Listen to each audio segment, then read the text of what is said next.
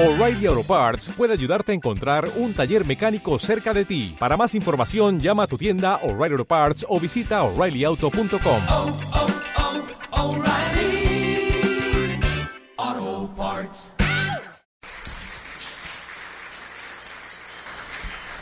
Oremos para entrar en este tiempo de la palabra de Dios. Señor Jesús, te damos gracias en esta preciosa mañana. Tú nos has traído a tu casa, a tu presencia, para exaltarte, Señor, y hemos cantado con alegría, con regocijo. Te hemos alabado. Sin embargo, ahora, Señor, tú traes el consejo de tu palabra hacia nuestras vidas. A ti sea la gloria y la honra en el nombre de Jesús. Amén. Mi hermano puede, puede sentarse. Iba- le iba a decir puede irse. puede irse a sentar. Es que no me dejó completar la frase. Bueno, recordarles a toda la iglesia que nuestras prédicas están siendo grabadas en audio. Tengo que recalcar por qué. Porque vemos que a veces la gente no, no sé si es que no tienen necesidad de la palabra o, o la tienen y no la buscan, pero realmente hermanos, va a venir un tiempo, dice la palabra, donde la gente querrá escuchar que nosotros le prediquemos y le hablemos y no va, a, no va a ver. ¿Por qué? Porque ya los pastores, los que predicaban, se fueron al cielo. Entonces, eh, esta, estas prédicas, estos mensajes están siendo grabados en audio, están siendo transmitidos por internet y están siendo colgados en el Facebook de la iglesia. Entonces nosotros, así como Pablo le rogó a Timoteo que, que fuera diligente en la escritura, nosotros rogamos a la iglesia, a la iglesia Emmanuel, que sea diligente en compartir con amigos en su Facebook, en, en su WhatsApp, compartir la palabra de Dios. No, no para ganar fama, porque por más que nosotros ganemos fama, la gloria es de Dios. Amén, hermanos. Sino para que, como eh, dijo Abacú, el Señor le dijo a Abacú, que la visión corra, que la palabra corra, que la gente escuche el Evangelio y llegue a lugares remotos. Amén, hermanos. Nosotros estamos en, en el libro de Proverbios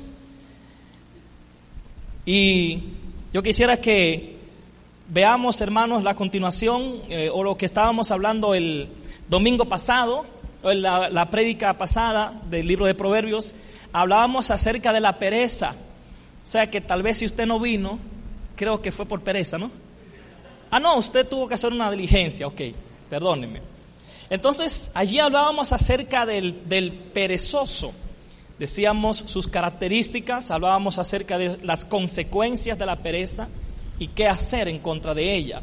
Está grabada, si usted la necesita puede pedirla, pero hablábamos acerca de que Salomón le decía a su hijo, hijo mío, dice, observa a la hormiga, oh perezoso, dice, ve a la hormiga, oh perezoso, la cual no teniendo señor ni capitán, eh, hace lo que tiene que hacer. O sea, la hormiga nadie tiene que decirle lo que tiene que hacer. No espera un jefe. Gloria a Dios. Entonces, eh, Salomón aconseja a su hijo que vaya a mirar a la hormiga, oh perezoso. Y ciertamente nosotros veíamos algunas características de- del perezoso. Por ejemplo, decíamos que el perezoso hasta le cuesta levantarse la cuchara para comer. Y uno se ríe, pero es verdad. Uno se ríe, pero es verdad. ¿Verdad? Decíamos que el perezoso en cierta parte es chismoso o que la pereza espiritual lleva a la gente al chisme. Primera de Timoteo 5:13 dice que andaban algunas viudas y la Biblia dice que a las viudas tenían una especie de pensión. Se les pasaba una pensión y esa pensión que recibían las hacía ociosas. Y como recibían pensión, no tenían nada que hacer. Dice que andaban de casa en casa chismeando y hablando lo que no tenían que hablar. ¿Verdad? Y una vez fui, alguien como que le gustó porque está, una vez fui a la casa de un amigo y decía, si vienes a hablar de Cristo, entra, Si vienes a chismear, ni toques el timbre. No tuve opción que irme, hermanos. Entonces, el perezoso es así. Y, muchas palabras hermosas el Señor nos dio allí. Así que yo le aconsejo que escuche, hermanos. ¿Qué hacer contra la pereza? Dice el libro de jueces capítulo 18. Levántate, eh, eh, hablando en la tribu de Dan, levántate, ¿hasta cuándo van a seguir con pereza habiendo tierra que conquistar? Y es que muchas veces realmente no alcanzamos más, no alcanzamos conquistas, no alcanzamos tal vez estudios profesionales, no alcanzamos una vida espiritual plena por la pereza. Amén, hermanos. Entonces vamos a continuar en el día de hoy. Conductas irresponsables. Número 3. Cuando estaba haciendo este mensaje, mi esposa me dice, ¿por qué pones un camaleón ahí? ¿Verdad? ¿Por qué un camaleón? Es que el camaleón es cambiante, cambia de color, ¿verdad? Eh, o sea, no es, tiene doble cara, ¿no? El, camaleón es, es una doble vida se oculta y realmente eh, lo que Proverbios 6 habla es acerca de muchos, muchos tipos de conductas que estamos viendo a lo largo de este capítulo. Y el tema de hoy es la altivez. La altivez. Entonces leemos nuestros versículos, dice, Proverbios 6, 16, dice, seis cosas aborrece Jehová y aún siete abomina su alma.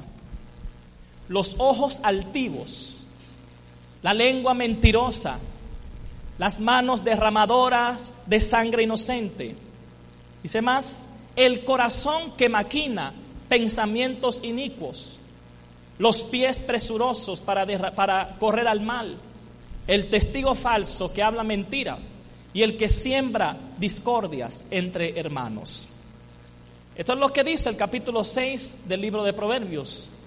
Y la verdad hay tantas riquezas en la palabra que al hacer el estudio de estos, de estos versículos, eh, uno dice, caramba, pero pasar de frente tanta importancia que tiene hablar de, de la altivez, creo que sería egoísta. El Señor quiere enseñarnos en esta mañana, hermanos, a luchar contra la altivez. Y en esta lista del libro de Proverbios, hermanos, empieza con esto, la altivez. Y yo lo busqué en algunas versiones, este versículo, mire cómo dice la versión, traducción al lenguaje actual. Hay seis clases de gente y puede añadirse aún más que Dios no puede soportar. La gente orgullosa. Otro más dice, seis cosas hay que odia el Señor y siete son abominación para Él. Los ojos soberbios. Esa es la Biblia de las Américas. Dice la versión Dios habla hoy. Hay seis cosas y hasta siete que el Señor aborrece por completo. Los ojos altaneros. Dice más, el Señor está harto, es más fuerte, hasta el cansancio de este tipo de gente, del altanero, nueva Biblia viviente. Dice la nueva traducción viviente. Hay seis cosas que el Señor odia. No, dice, no, son siete las que él detesta. Los ojos arrogantes. Entonces, el altivo es una persona con actitud orgullosa, soberbia, que se cree superior a los demás, en especial en relación con la manera, los modales y las palabras con que aquellas se expresa nuestro halago, que abandonan su altivez la altivez es arrogancia, es orgullo, soberbia. Y realmente, hermanos, la altivez o la arrogancia, el orgullo, fue el principal pecado que nosotros vemos en la escritura. ¿Por qué? Porque Satanás, por altivez, por orgullo, por arrogancia, quiso hacerse más grande que Dios. Y dice la palabra que entonces fue arrojado. Entonces cuando yo leo esta lista de Proverbios capítulo 6, el Señor pone primero el orgullo, encabezando a todas las demás conductas, encabezando a todos los demás pecados, la altivez. Y el Señor quiere hablarnos en esta mañana, hermanos, a que abandonemos nuestro orgullo, que a veces creemos que no tenemos. Que abandonemos nuestra arrogancia que a veces pensamos que no tenemos. Y vamos a ver, según la Escritura, aborrecer es, porque dice que Dios aborrece, aborrecer es condenar y maldecir a alguien o a algo por considerarlos malo o perjudicial. O sea, estamos diciendo que Dios condena la altivez, que Dios maldice, que Dios aborrece al altivo. Esas son las cosas que Dios aborrece, hermanos. Fíjese que parece tan simple porque a veces pensamos que un gran pecado es el adulterio. Bueno, el adulterio es producto de un, de un orgullo y de una altivez. Pero a veces hay cositas pequeñas ahí, hermanos, que encienden un gran bosque, que destruyen cosas que nosotros tenemos y que Dios nos va a ayudar, hermanos. Dice así, Proverbios 8:13, quien teme al Señor aborrece lo malo. Dice, yo aborrezco el orgullo y la arrogancia, la mala conducta y el lenguaje perverso. ¿Verdad que aquí no hay nadie que diga lisuras, verdad? No, todos tenemos la lengua como la de Isaías, que le pasaron carbón encendido, ¿no? Santificadita. Gloria a Dios. Entonces, empecemos por decir que una Persona arrogante es aquella que trata con soberbia y desprecio a los demás. Es quien ve por encima de los hombros a las demás personas y que se considera, las considera inferiores a él mismo, ya sea por estatus económico, por estatus social, racial, que lo vemos mucho, ¿no? Que porque él es negro lo miran inferior al otro porque el otro es blanco a mí me ha pasado muchas veces, hermano. No, gracias a Dios aquí en la iglesia no, pero me ha pasado en otros lugares. En un lugar de trabajo, cuando llegué una vez, empezaron a mirarme con desprecio. Y los capataces y los administradores me miraban con altivez porque yo era negro. ¿Verdad? Hasta que el Señor empezó a hacer su obra y a exaltar eh, a su siervo y después tenían que tratar a uno con respeto. Cuando miras a alguien con desprecio, transmites odio, transmite altivez.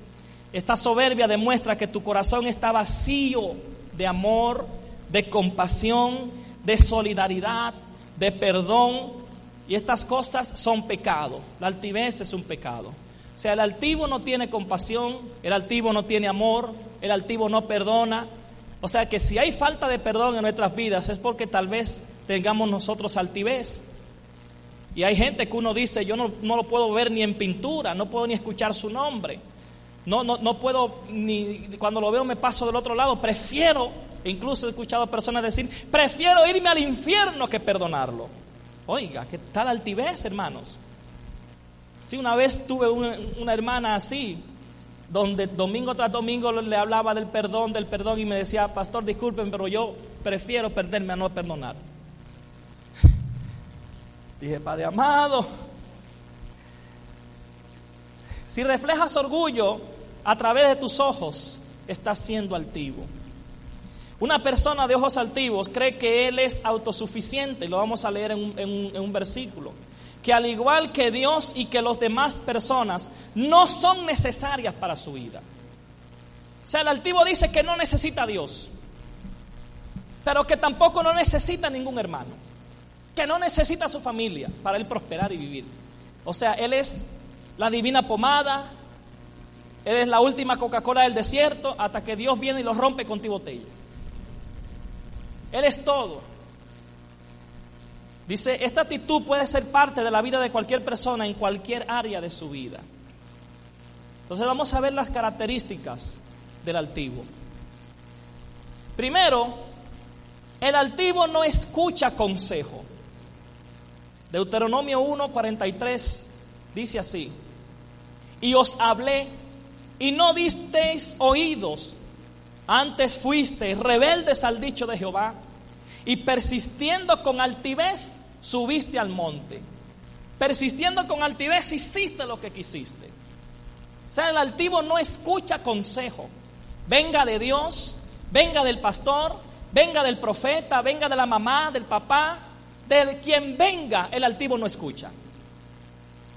Y a veces viene el altivo y busca un consejo, pero ya tiene una decisión tomada. Y uno le dice las cosas, hazla así, así, así, como dice la palabra, no como digamos nosotros, sino como dice la palabra. Pero el altivo sale y usted escucha que hizo realmente lo que no se le dijo. O sea, no escucha el consejo, no lo pone en práctica, no tiene en cuenta a Dios en ninguno de sus caminos. Dice más, el altivo no se solidariza ni busca a sus hermanos. Romanos 12, 16 dice, vivan en armonía los unos con los otros. No seáis arrogantes, sino háganse solidarios con los humildes. La versión del 60 dice, asociense con los humildes. No se crean los únicos que saben. Oiga, dice que debemos nosotros entre hermanos vivir en armonía. Saludarnos, darnos un abrazo, acercarnos, hermanito, hermanita, ¿cómo estás? Que Dios te bendiga, ¿qué necesidad tienes? Pero a veces solemos pensar que, ah, no, ese no es de mí, ese no es de mi gente, ese no es de mi grupo, ese no es de mi clase. No lo voy a saludar, no me voy a acercar a él. Y la palabra dice que todos debemos vivir en armonía. No importa si tú seas más intelectual que yo, sea más preparado académicamente que, que el otro, no importa si tú vives en una zona exclusiva de Lima y el otro no. Todos los que estamos acá, hermanos, hemos sido lavados con la misma sangre de Cristo. ¿Cuántos dicen gloria a Dios? Y el Señor Jesús nos miró a todos por igual. Nos vio a todos por igual. Si usted ha leído en esta semana el tiempo con Dios, ¿cuántos ha leído el tiempo con Dios? Wow, pocas manos habrá leído una historia que, me, impactó y hasta la mandé en un audio a algunas personas. Dice que un joven llamado Jim fue a buscar trabajo eh, eh, en, el estado de Ohio, Estados Unidos. Fue a buscar trabajo a la hacienda de un hombre rico llamado Taylor. Le rogó, le pidió, por favor, deme trabajo, yo, yo estoy dispuesto a dormir en el suelo, donde sea. Y, ok, muchacho, duerme ahí ah, trabaja. Y el joven empezó a trabajar. Pero Taylor tenía una hija hermosa, ¿verdad? Y, y Jean se enamoró de la hija. Parece que empezó a coquetearla y qué sé yo, y le dijeron a Taylor que Jean, el pobretón, el empleado, estaba enamorando a su hija. Y fue y le reclamó y dice el, TCD que hasta lo golpeó. ¿Quién? un pobre como tú se va a atrever a enamorar a mi hija. Y ya usted sabe, como, ¿verdad? Como padre al fin que protege a sus hijas, ya, va, ya, ya vayan sabiendo lo que tienen hijas que tienen que enfrentarse a ese tipo de jean, ¿verdad? Que hay unos jean que ya están persiguiendo. No vaya usted a ser un Taylor y a decirle, ¿quién eres tú para enamorar a mi hija? ¿Verdad? Misio, misionero. Te vas a enamorar de ese misio, déjelo completar, misionero. Entonces lo echó de allá porque era pobre, lo sacó de su lugar. Treinta años después dice que estaban limpiando ese lugar y encontraron algo que le pertenecía a Jean y era su verdadero nombre, James Carter, el presidente número 20 de Estados Unidos. Si Taylor hubiese sabido eso, bueno, no lo sabía pero perdió ser el suegro del presidente de los Estados Unidos. O tal vez, como digo yo, si se hubiese casado con la hija de Taylor, no hubiese sido presidente de los Estados Unidos. ¿Por qué? Porque todo pasa con un plan, con un propósito. A veces somos humillados, a veces somos maltratados en los lugares de trabajo, Pero cuando Jehová viene de allá para acá a cumplir su promesa y te exalta, entonces la gente ve el poder de Dios en tu vida. ¿Cuántos dicen amén? Gloria a Dios. Dice más, hermanos, el altivo no busca ni considera a Dios en sus caminos. Salmos 10:4. El malo, por la altivez de su rostro, no busca a Dios. No está Dios en todos sus pensamientos. Para todo, hermano, lo que nosotros vayamos a hacer, debemos buscar a Dios. Amén, hermanos. Pero el altivo dice que él no necesita a Dios. Yo estoy bien sin Dios.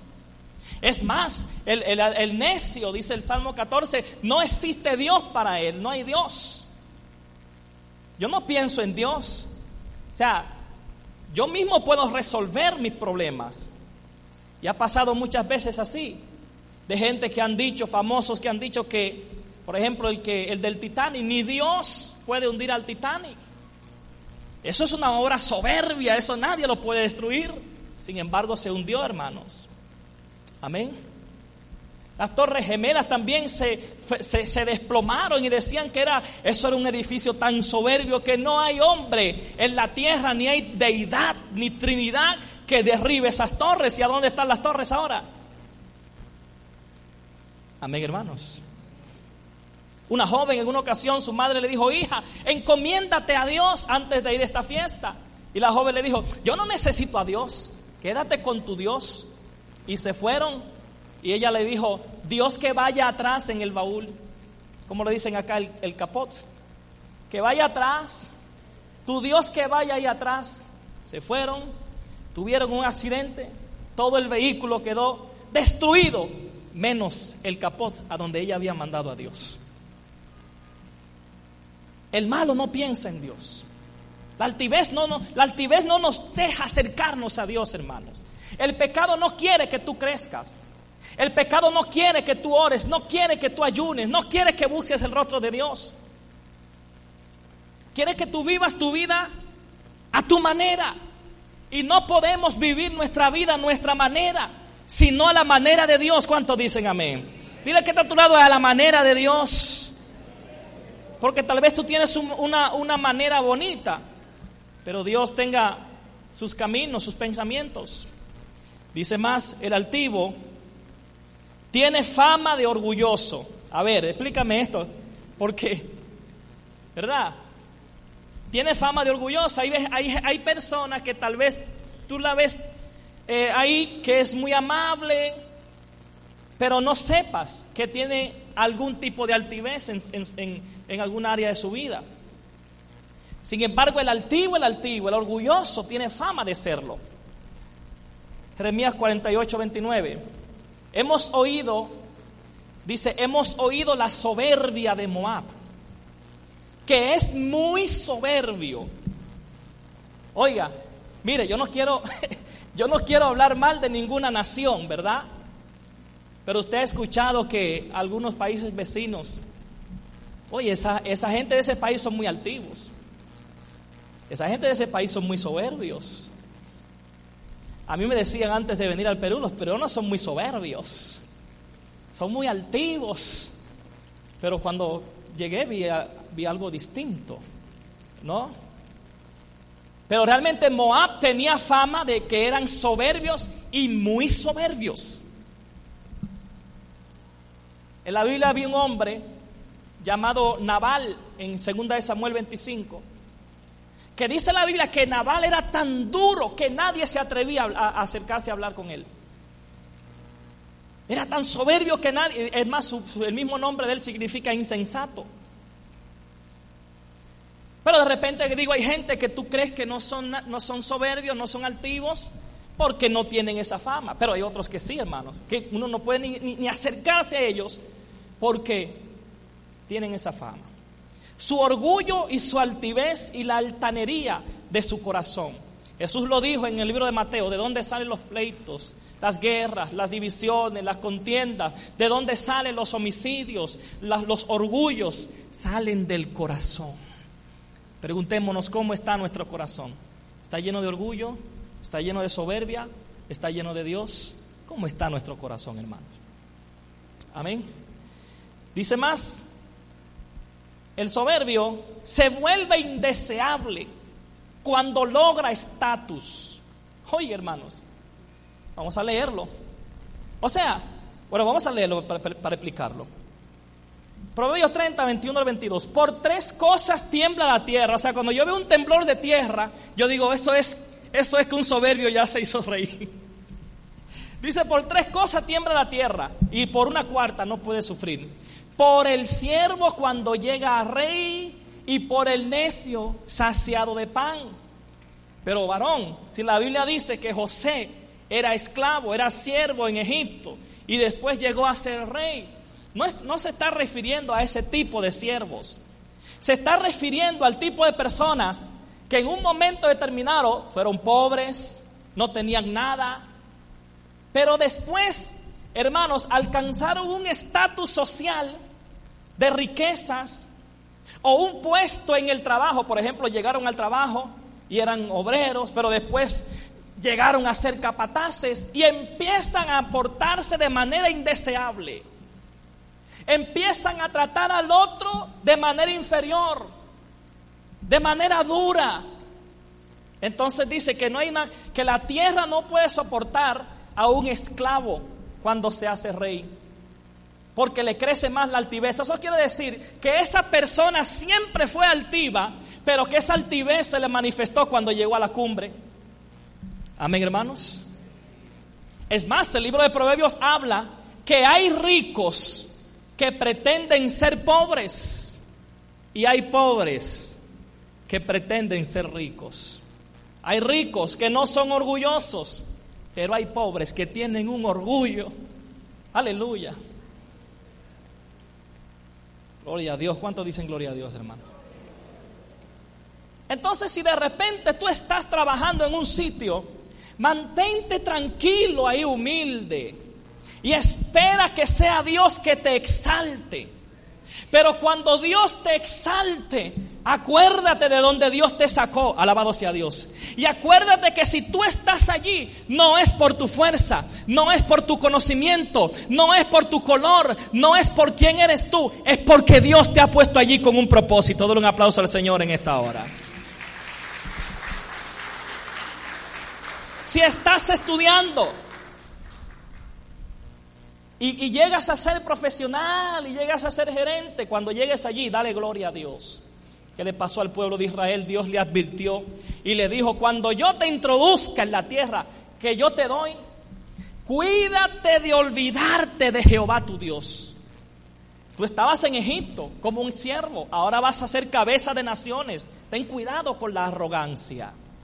El hecho de que yo sea predicador de la palabra, hermanos, de que yo esté aquí parado, no me da a mí el derecho a creerme mejor, ni más espiritual, ni más exclusivo que tú. Aleluya. Pero Proverbios es tremendo, hermano. Mira qué más dice. También hay una cuarta cosa que la tierra no puede soportar. Por la mujer odiada cuando se casa y por la sierva cuando suplanta a su señora. La mujer aborrecida es aquella mujer que es antipática, no que fea, sino que es no es muy aparente, o sea, no es muy hospitalaria, ¿no? Que no saluda a nadie, que es orgullosa, es pedante, es arrogante y no, no habla ni con su familia. Y a veces hay hombres que no se buscan una mujer así porque imagínense. Y esa mujer coge lucha para casarse, le pasa trabajo para casarse. Y a veces llega hasta los 40, 45 y nadie se casa con ella por su forma de ser. Pero cuando se casa no hay mujer más indeseable que esa. Cuando se casa la familia del, del esposo no quieren saber de ella. Porque si llega una visita a su casa, no, aquí no me traigas a nadie en mi casa. Porque es una mujer odiosa. Dice la mujer aborrecida o la mujer odiada, cuando se casa es indeseable. Por eso, hermanos, es que nosotros tenemos que romper con esa con ese estilo de, de, yo le llamo, con ese carácter tan pésimo que a veces encuentro. Y que a veces los hombres vienen y, a buscar consejos y dicen, fulana tiene un carácter, ya no sé qué hacer. O, o fulano tiene un carácter. Mire, es mejor que usted ponga en Dios ese carácter y se arregle antes de que se case, porque si no, cuando uno se casa, uno tiene comunión con quién, hermanos? Con Dios, con su esposo y con la familia del esposo o la esposa. Dice la Biblia que hay nueras que le traen complicaciones a su suegra. En el libro de Génesis usted puede encontrar eso que, si no me equivoco, si no me fue uno de los hijos de Jacob que trajo una nuera y dice que esa nuera le dio un dolor de cabeza a la suegra. O sea, no solamente la suegra dan dolor de cabeza, sino que hay nueras que son dolor de cabeza. Entonces, la sierva cuando suplanta a su señora, mire, mire lo que dice. Este no es... Gloria a Dios, vamos a buscarlo atrás.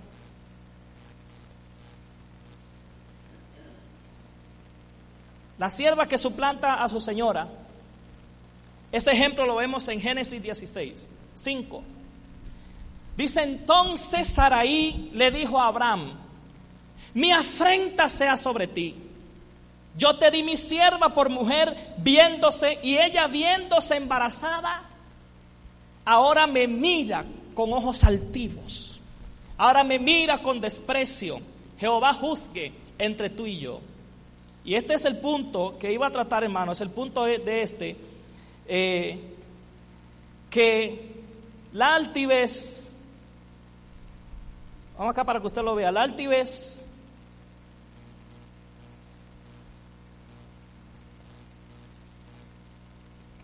Aleluya.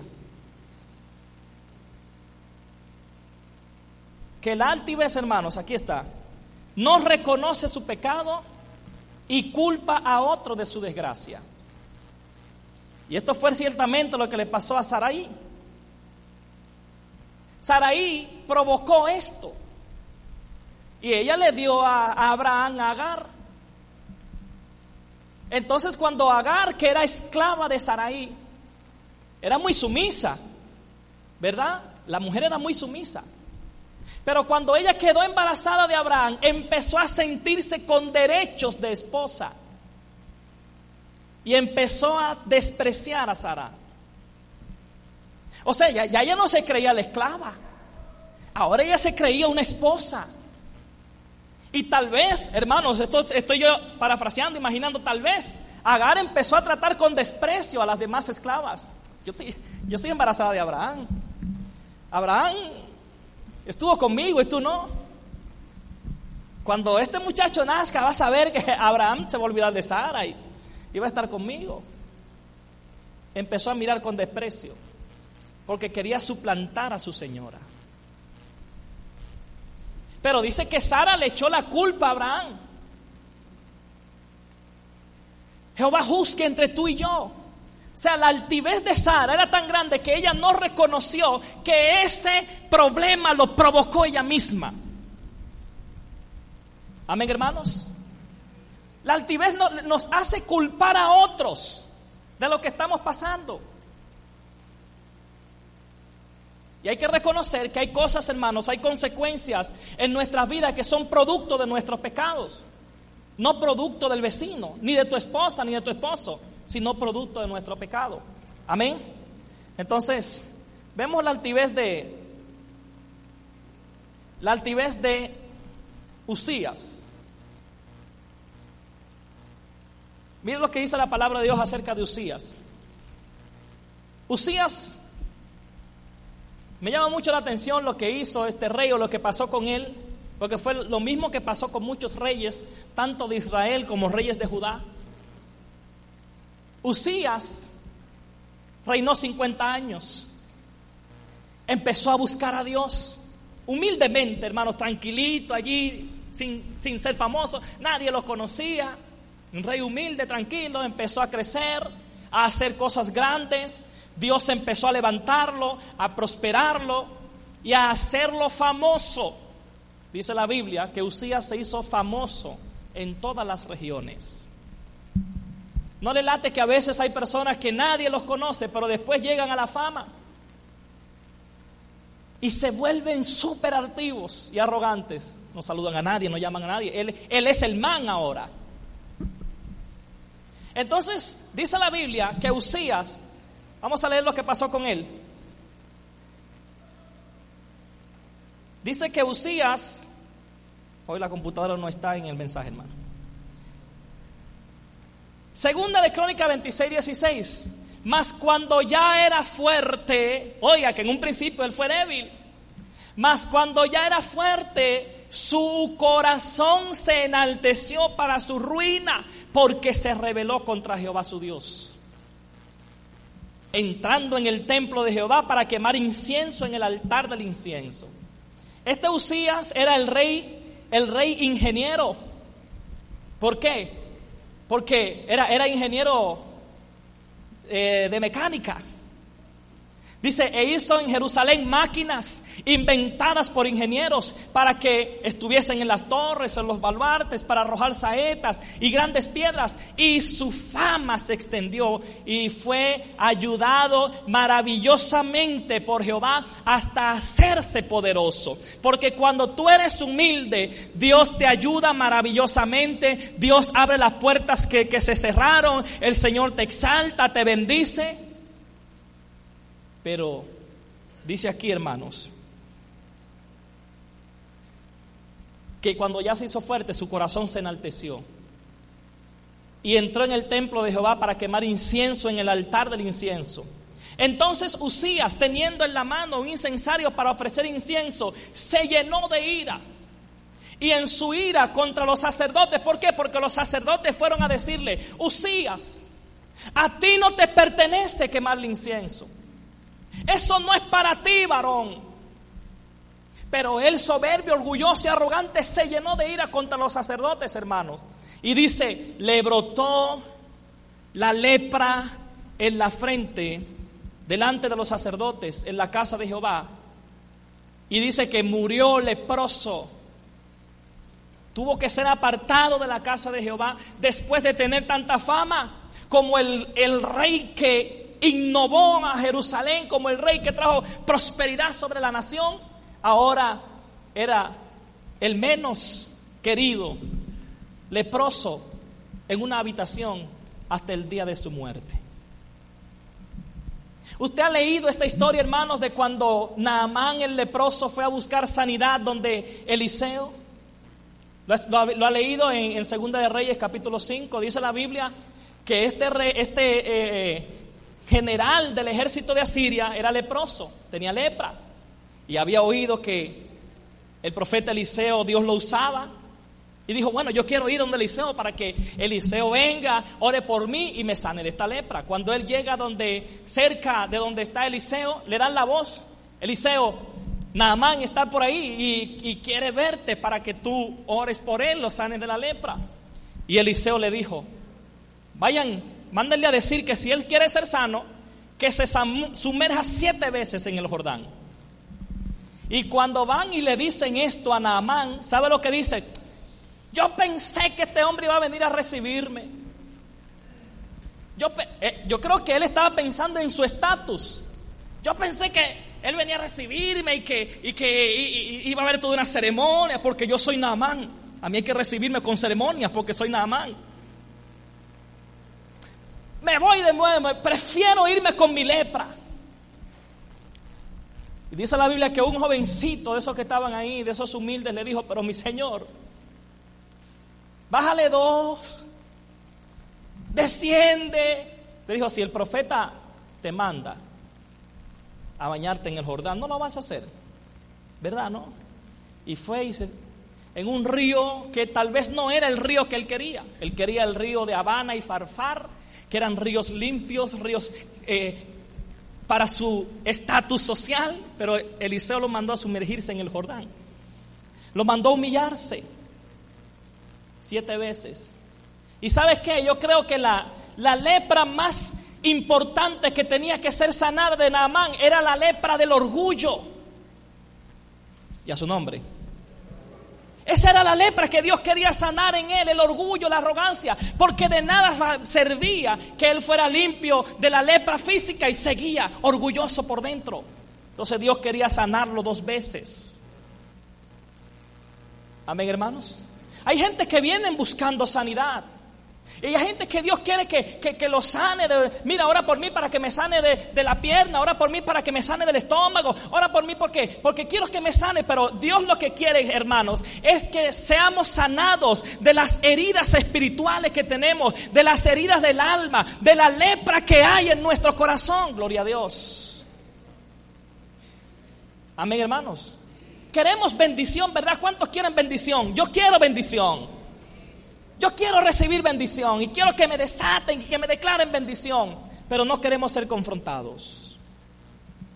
No queremos que nos digan la verdad, porque eso no es bendición. La verdad no es bendición. La verdad es un machete. Pero ciertamente dice que recibiremos la verdad y, la verdad nos hará libre. Y no hay mejor bendición que ser libres. Amén, hermanos. ¿Ya se cansó seguimos? Gloria a Dios.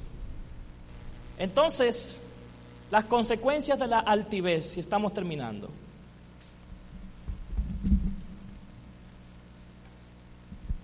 Esta actitud de la altivez le resulta a Dios aborrecible y detectable, detestable. Es insoportable para Dios. No encuentra lugar en su ser. Tan aborrecible es que Dios reacciona en contra de los altivos de forma concreta.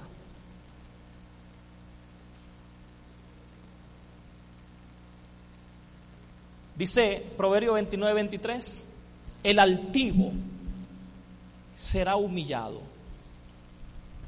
pero el humilde será enaltecido. ¿Tú quieres crecer? Bájate de la canoa como dice una canción. ¿Quieres crecer? Desciende del orgullo. Desciende del sicómoro.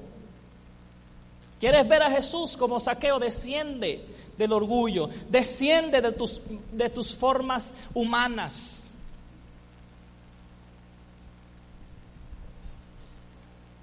Reconozcamos nuestra necesidad de Dios, hermanos.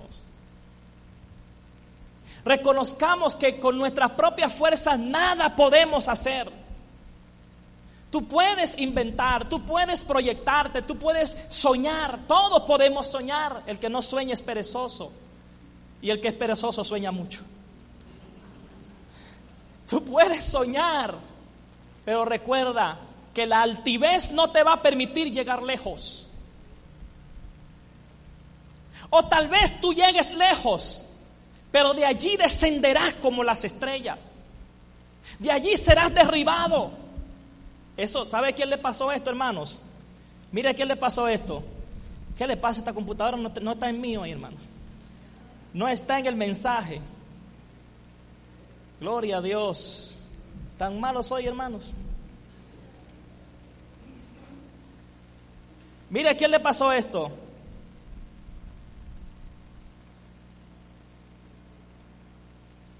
Esto le pasó a nuestro querido amigo Nabucodonosor.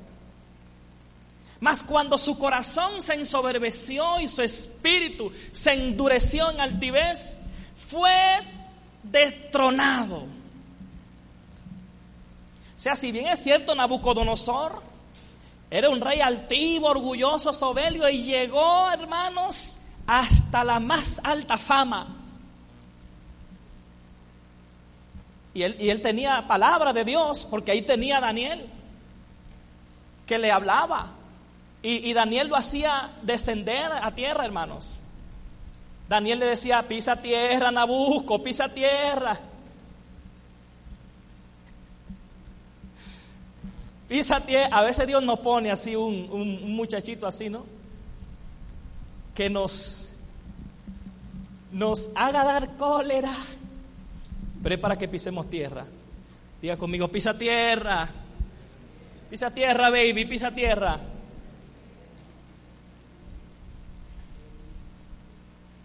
Cuando su corazón se, ensoberbeció, entonces le quitaron el trono. ¿Sabe qué pasó con Nabucodonosor? Que Dios le habló a través de Daniel. Y él no quiso entender. Se paró en, la, en el terrado de su palacio y dijo, uh, Babilonia la grande, la que yo he creado con mis manos, este pechito hizo todo eso. Este que está aquí, nadie como yo, hizo todo eso. Y en ese mismo instante la voz de Jehová le habló desde el cielo. Nabucodonosor, ¿es a ti que te dicen Nabucodonosor? Pues mira, ahora mismo bajarás tan bajo, tocarás un fondo tan, tan hondo, que vas a comer hierba con los animales del campo. Y dice que se volvió loco en ese momento y, y lo, se lo llevaron y lo pusieron a comer hierba con los animales del campo. Pero Dios es tan bueno y para siempre su misericordia. Pero Dios le da una oportunidad al hombre que al año dice que le fue de vuelta su razón. Y él alzó los ojos al cielo. Y dijo, ahora entiendo Jehová que no hay quien gobierne como tú. Amén, hermanos. Y entonces Daniel le recuerda esto a su hijo Belsasar, porque Belsasar iba por el mismo camino. Es más, y la mano de Dios salió y escribió en la pared, Mené, Mené, Tekel, Uparsin, Pérez. ¿Qué significa esto? No entiendo. Contó Dios tu reino y fue quitado. ¿No te acuerdas lo que le pasó a tu papá Nabucodonosor? Esto le pasó. Le quitaron su trono. Y a ti también ahora te será quitado las consecuencias de la altivez. Por último, ¿qué hacer ¿Qué hacer? Segunda de Corintios 10:5. Tenemos que derribar todo argumento y altivez que se levanta en contra del conocimiento de Dios. Tenemos que traer cautivo todo pensamiento a la obediencia de Cristo. Diga conmigo derribar mis argumentos, derribar mi altivez que se levanta contra Dios. Traer todo pensamiento cautivo a la obediencia a Cristo. lo que tenemos que hacer es eso, reconocer, primero reconocer que tenemos altivez. Reconocer, soy altivo, soy orgulloso, soy soberbio, reconocerlo. Pero a veces el soberbio, el soberbio no reconoce, a menos de que el mismo Espíritu de Dios lo toque, lo convenza de pecado, de juicio y de justicia, como Nabucodonosor, de que lo haga entender de que él es soberbio. Y entonces venir a los pies de Cristo. Amén, hermanos. Y por último, ahí está lo que dijo Nabucodonosor, entender, pero yo, Nabucodonosor, alabo exalto y glorifico al Rey del cielo, porque siempre procede con rectitud y justicia y es capaz de humillar a los soberbios. Demos un aplauso al Rey en esta hora y oremos. El Salmo 131.1 dice, Señor, mi corazón, me encanta leer, me encanta ver, aprender de la vida de David, porque David dijo, Señor, mi corazón no es soberbio, ni mis ojos son altivos. Yo no ando tras la grandeza. Esto, es tremendo, hermanos.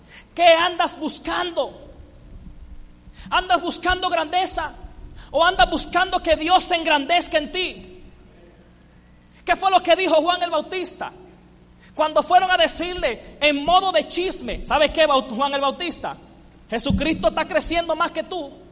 Jesucristo está bautizando más gente que tú y está ganando más seguidores que tú. Y Juan le dijo, déjenlo, porque es necesario que yo, que yo mengüe, pero que Él crezca.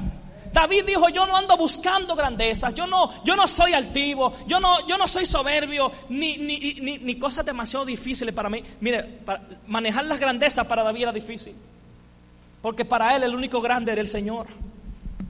Amén, hermanos. Que Dios nos ayude. Señor, te damos gracias en esta hora por tu palabra. Traemos cautivo todo pensamiento, toda arrogancia, todo orgullo a los pies de Cristo. Que podamos nosotros entender que hay áreas en nuestras vidas que necesitan ser quebrantadas. Que si tal vez hay desprecio en nosotros hacia nuestro prójimo, desprecio hacia tu palabra, hacia la iglesia, hacia los siervos, Señor, que nos humillemos delante de ti. Palabra dice, Señor, que al altivo tú lo miras desde lejos, pero al humilde le das gracia. Señor, y- y lo acercas a ti. No queremos estar lejos de ti, sino acercarnos a ti, Padre. Quebranta en mí todo lo que no viene de ti, Señor. Todo sentimiento de reconocimiento y de ser aplaudido por los hombres y de ser exaltado por los demás, que sea puesto a tus pies, Señor. Todo deseo de ser mejor que el otro, de ser más grande que el otro, de ganar los puestos del otro y privilegios ajenos. Todos esos sentimientos se vayan de mí en el nombre de Jesús. Y que entienda yo que tú eres el que exalta, que tú eres el que pone, que tú eres el que quita y haces. Dios amado, precioso Jesús, te adoramos Rey de Reyes y Señor de Señores. Eres digno de toda gloria y toda alabanza. Te exaltamos, Señor Jesús. Llévanos a tu presencia. Llévanos más allá. Que podamos caminar de tu mano, Señor Jesús.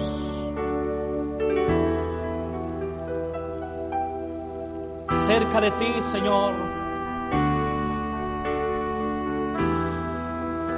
Necesitamos cada día más de ti, cada momento de ti, Señor. Eres Dios. Señor, llévame a tus atrios, al lugar santo, al altar de bronce. Señor, tu rostro quiero ver. Pásame la muchedumbre en donde el sacerdote canta. Tengo hambre y sed de justicia y solo encuentro un lugar. Llévame al lugar santísimo por la sangre del Cordero Redentor. Llévame lugar santísimo. Tócame, limpiame, heme aquí. Heme aquí, Señor. Señor, llévame a tus atrios, al lugar santo, al altar de bronce. Señor, tu rostro quiero ver. Pásame la muchedumbre en donde el sacerdote canta. Tengo hambre y sed de justicia y solo encuentro un lugar. Llévame al lugar santísimo. Para entrar al lugar santísimo hay que, hay que limpiarse, hay que morir. Oh, sí, llévame al lugar santísimo. Tócame,